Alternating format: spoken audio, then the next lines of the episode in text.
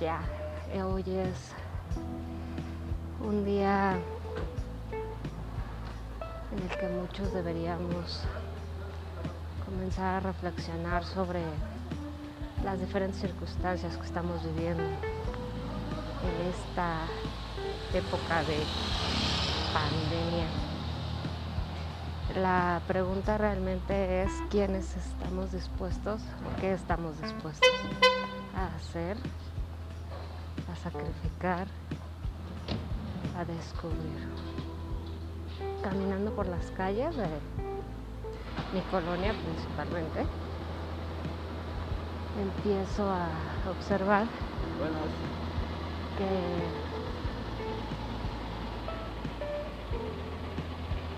existen diferentes tipos de reacciones a todo esto y una de ellas es la integridad. Este, disposiciones van, disposiciones vienen, acciones se dice que se deben complementar. Ese ruido que se escucha en el fondo es este, una obra que se está realizando en donde los trabajadores de construcción no cuentan con el cubrebocas. Y lo digo porque lo veo. No no invento absolutamente nada.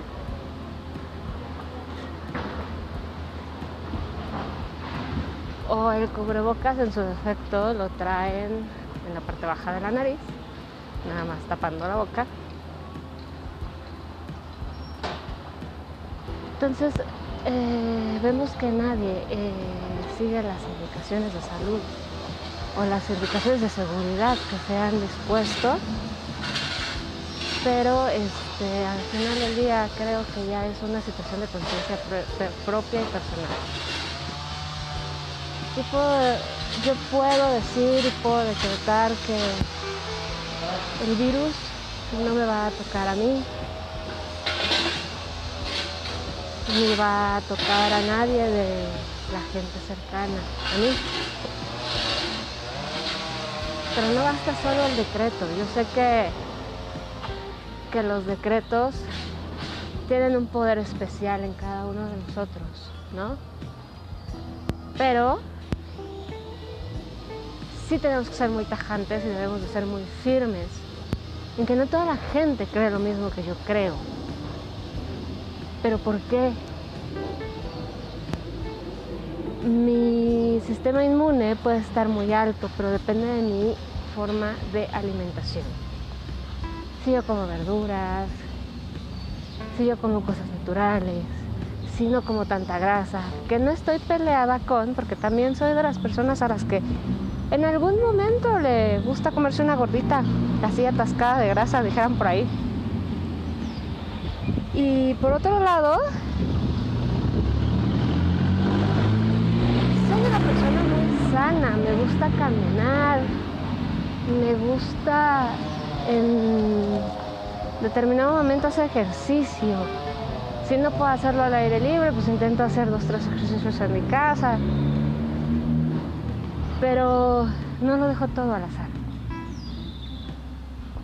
Trabajo en mí, mi trabajo interno tiene que ser muy, muy fuerte, muy pesado. Mucha gente va a decir que no es cierto, que el trabajo interno no es necesariamente necesario, pero debemos recordar algo yo soy lo que yo, yo represento, yo, no, yo soy lo que siento siempre. Yo soy mi ser interno. Pero yo represento lo que como. ¿Y qué como? Y, no me refiero 100% a la comida, yo como de todo, como se los menciono. De hecho, me puedo comer una hamburguesa completa yo sola, de esas grandotas, sin ningún tipo de remordimiento de conciencia. ¿Por qué? Porque así como amo mi cuerpo, me amo yo. Fue un trabajo de años, de décadas. Yo empecé con este trabajo cuando tenía aproximadamente 11 años. Estoy hablando de hace 27 años atrás, tengo, actualmente tengo 38. Y ha sido una lucha constante. ¿Contra quién? Contra mí misma, contra mi mente que fue en su momento una gran saboteadora y que no representaba lo que realmente yo quería. Siempre he sabido que soy una persona mucho más inteligente de lo que mi cerebro me hacía creer. Pero no bastaba.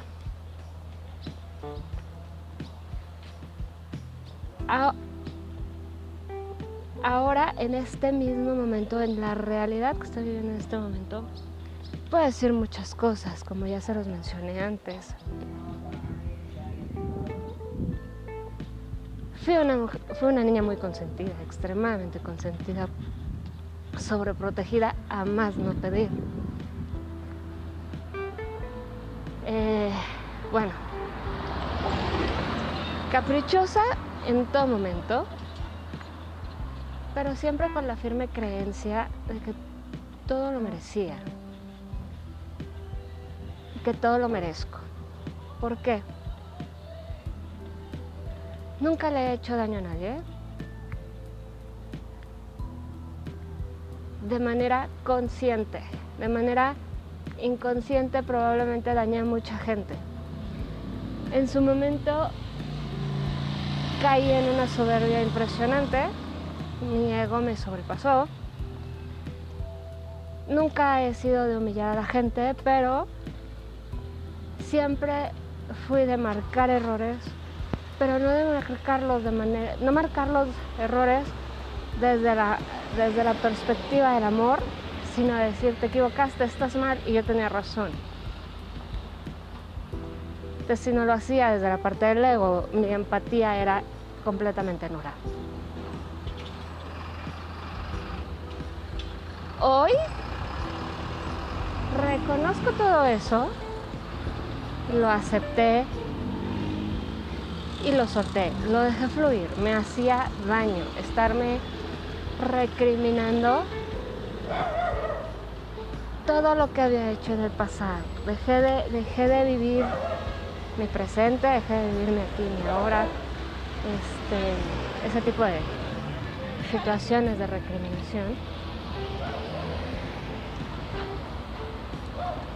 me llevaron a un lugar muy oscuro en, mi existencia. Y tengo que decirlo con todas sus letras, sí me dio miedo, porque debo de ser muy honesta, sí, sí me dio miedo. Ese, ese lugar oscuro en mi interior resultó ser, creo que más oscuro de lo que muchos se pudieran imaginar.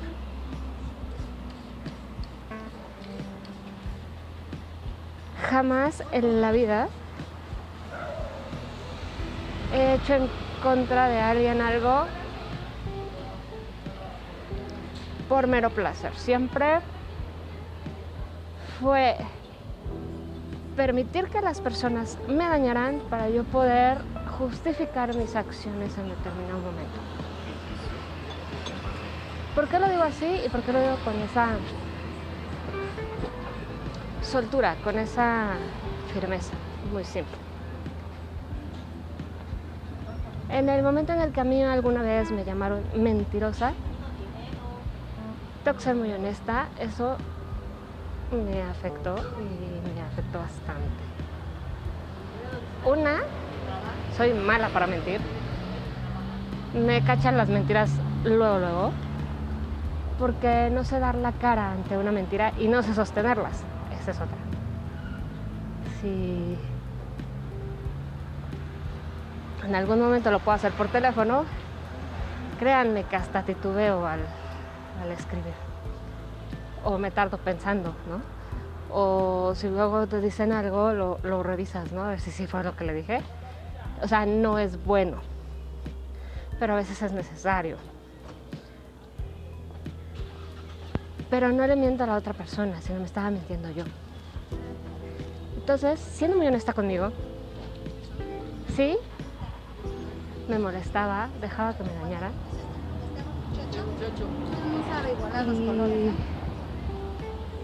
Y mantenía cierto recelo ante esas acciones.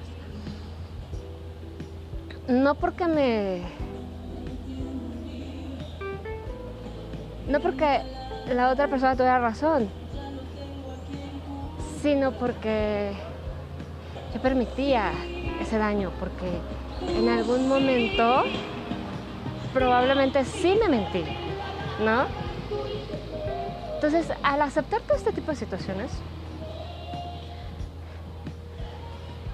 empecé poco a poco a ver la luz al final del túnel.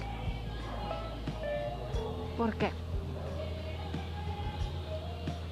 Porque acepté que la única persona que tiene poder sobre mí soy yo. La única persona que puede permitir que la dañen soy yo. La única persona que le puede otorgar el poder a otra para que la dañen soy yo. Si me dicen mentiroso o mentirosa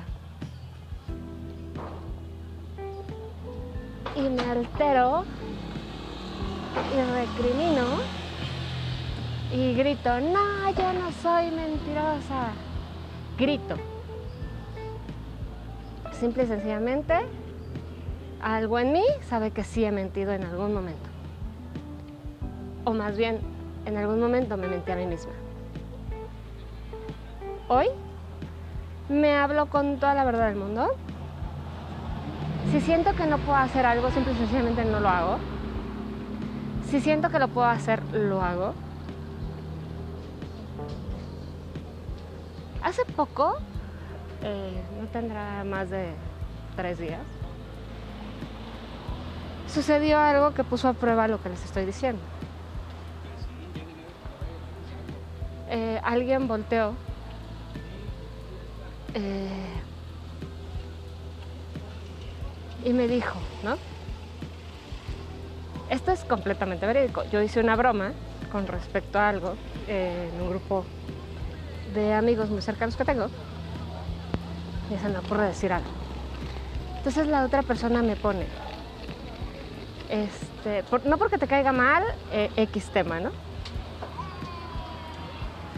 Tengo que decirlo, a mí me cae mal, entonces lo tomé como un sentimiento, no me vibra, no, no lo siento, entonces lo dejé ir como tal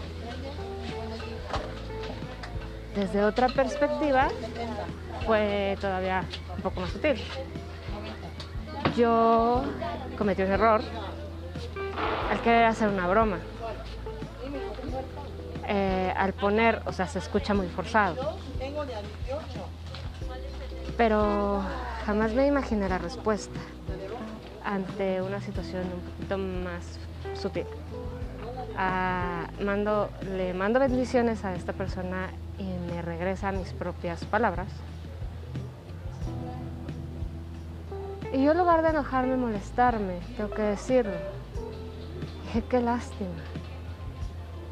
Porque yo lo hice jugando.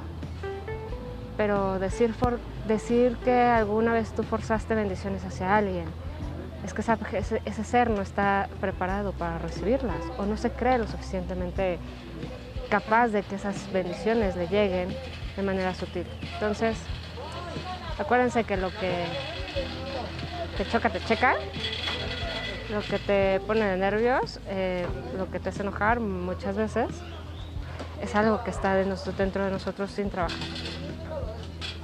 Y a veces esas bromas sí son simplemente eso, son bromas. Pero hay personas que las toman en serio. Entonces, el trabajo ya no lo tengo que hacer yo, porque yo estoy jugando, pero siempre desde dentro de la empatía. creí que como amigos podíamos hacer bromas de cierto tipo desafortunadamente sabes que llega un momento en el que debes de tener ciertos límites. Pero bueno, espero les haya servido, les guste y me dejen sus comentarios.